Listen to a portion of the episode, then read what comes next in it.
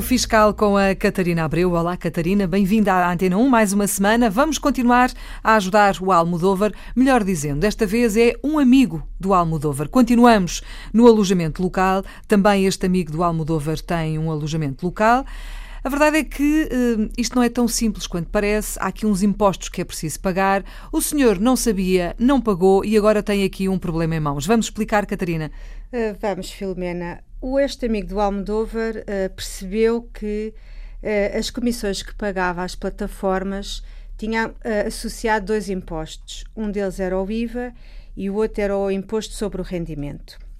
Pediu ajuda ao Almodóvar porque não percebia o que é que tinha que fazer e começou uh, a tratar da questão do IVA.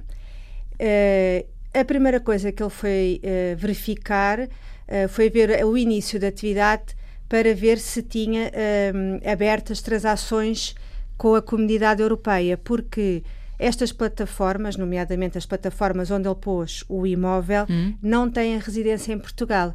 E então foi ao portal das finanças e viu que não tinha um, aberta a atividade no, uh, uh, com, extra, uh, com a, a, atividade europeia, com os países europeus. Uhum. Então teve que fazer uma alteração ao início da atividade para dizer que tinha transações com países europeus. Uhum. E foi o primeiro passo, abrir, alterar a atividade um, que tinha de alojamento local. E, Isso é preciso ser feito, não é? Portanto, tem era, que se fazer. Isto tinha que se fazer.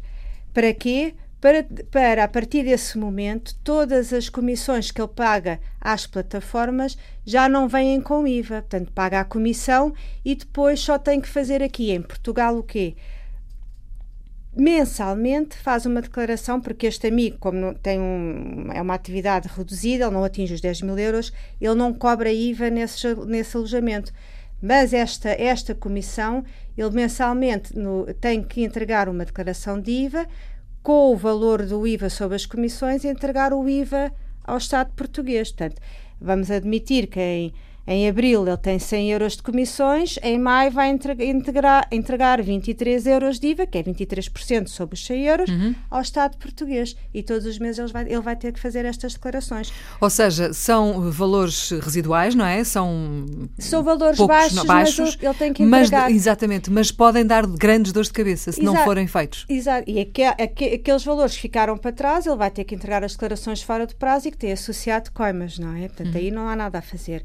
Portanto, uh, a partir do momento que ele uh, entregou esta declaração de alteração de atividade e que comunica depois um, ehm, às plataformas que já têm as transações intracomunitárias, fica com a situação resolvida deixa de ter o IVA nessas comissões e só tem que fazer aqui em Portugal essa comunicação de, todos os meses, não é? Convém não esquecer meses. que é todos os meses. É todos os não meses. é uma vez por ano. Uh, se, se não tiver comissões naquele mês, já não vai entregar a declaração.